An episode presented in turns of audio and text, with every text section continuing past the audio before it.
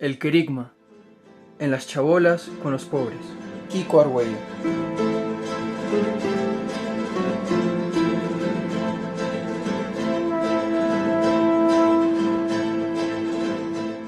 He querido escribir este pequeño libro sugerido por el cardenal Cañizares, al que le ha parecido importante que dijera algo sobre lo que el Señor ha hecho con nosotros en las chabolas, con los pobres, y también que publicara un querigma que pueda ayudar, sobre todo por los contenidos y la antropología, al sínodo sobre la nueva evangelización. Los beneficios que pueda dar este escrito serán utilizados para ayudar a la misio adyentes en la nueva evangelización. Kiko Argüello. Presentación. Antonio Cañizares, cardenal prefecto de la Congregación para el Culto Divino. En los umbrales del año de la fe y del sínodo de los obispos sobre la transmisión de la fe, o si queremos, sobre una urgente, apremiante nueva evangelización, se nos ofrece este pequeño libro, verdadero regalo de Dios, que nos anima y alienta en la fe, disipa temores y miedos y nos llena de coraje para seguir su anuncio, querigma, y salir a donde están los hombres para ser, ante ellos, testigos valientes y anunciadores convencidos del Evangelio. Es de esos libros que en su brevedad contienen gran enjundia y sustancia, y que merecen ser leídos. El libro no deja indiferente, uno se siente agarrado e interpelado en su lectura, provoca, mueve y remueve. Casi acabaría la presentación aquí mismo, y me sentiría tentado a ser de guía mudo, limitarme a señalar con el dedo como el mudo. Ahí está.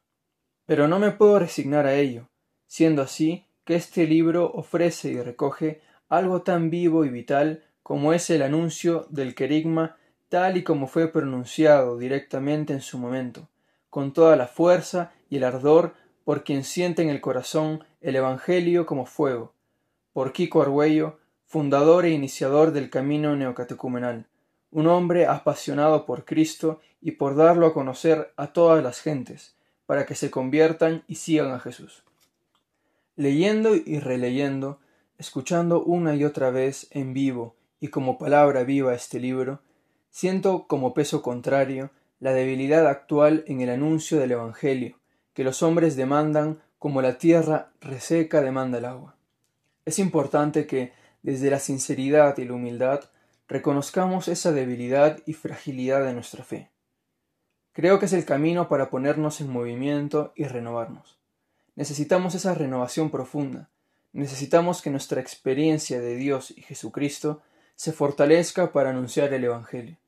Necesitamos acoger de nuevo el Evangelio de Jesucristo, que se haga vida en nosotros, que vivamos de Él, como el justo vive de la fe.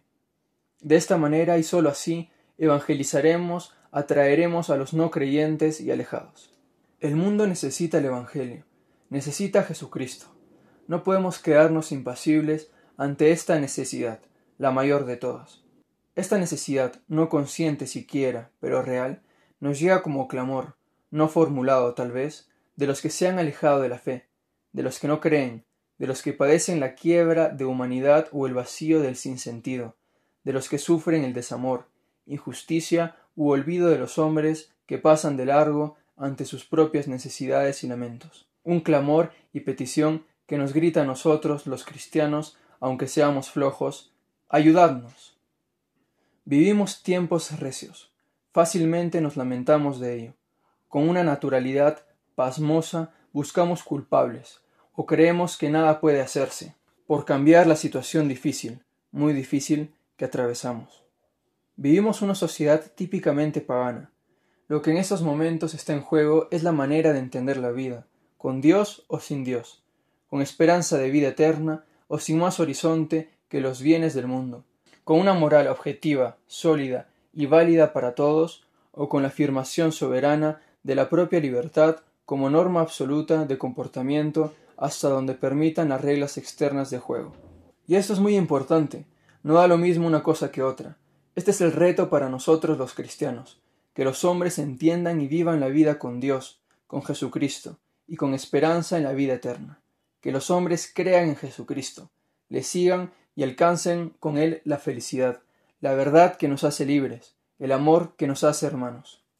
Los cristianos no somos meros espectadores, no nos podemos cruzar de brazos, ni silenciar lo que hemos recibido, ni dejar morir la inmensa riqueza, el preciado y precioso tesoro único del Evangelio. Nos sentimos urgidos a evangelizar.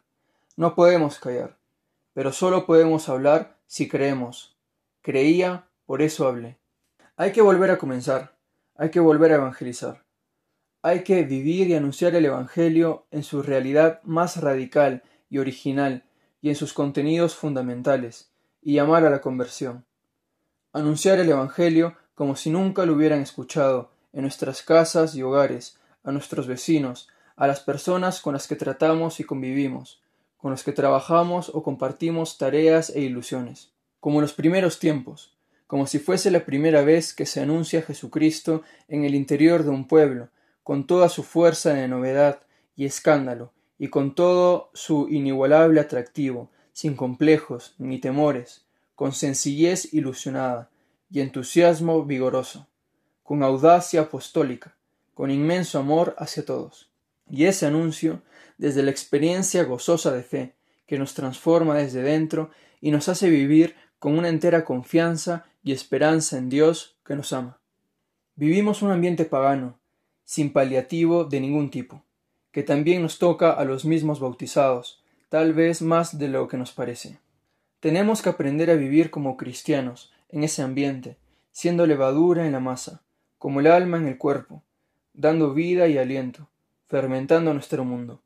Y vivir como cristianos, con todas las consecuencias, es vivir a fondo la autenticidad del Evangelio, dar testimonio de él, anunciarlo, ser lo que el alma al cuerpo. Esta debería ser nuestra respuesta ante la escasez del anuncio evangelizador de nuestra Iglesia, a los que no creen o se han alejado de la fe. Con la ayuda de Dios esto es posible. Él mismo, en nuestro tiempo, suscita personas que con nuevo ardor, nuevos métodos y nuevas expresiones llevan el Evangelio a las gentes, como hacen el autor de este libro, Kiko Argüello, y el camino neocatecumenal que él impulsa y promueve, y que la misma Iglesia aprueba y alienta. Es el camino neocatecumenal un don que el Espíritu Santo ha hecho a la Iglesia en el postconcilio, como vía o itinerario para la iniciación o reiniciación cristiana, y como instrumento para impulsar una nueva y vigorosa evangelización. Damos gracias a Dios por las grandes maravillas que Él viene obrando a favor de su Iglesia y de la humanidad a través de este camino, por las grandes bendiciones y frutos que por medio y a través de este camino está derramando a favor de su pueblo.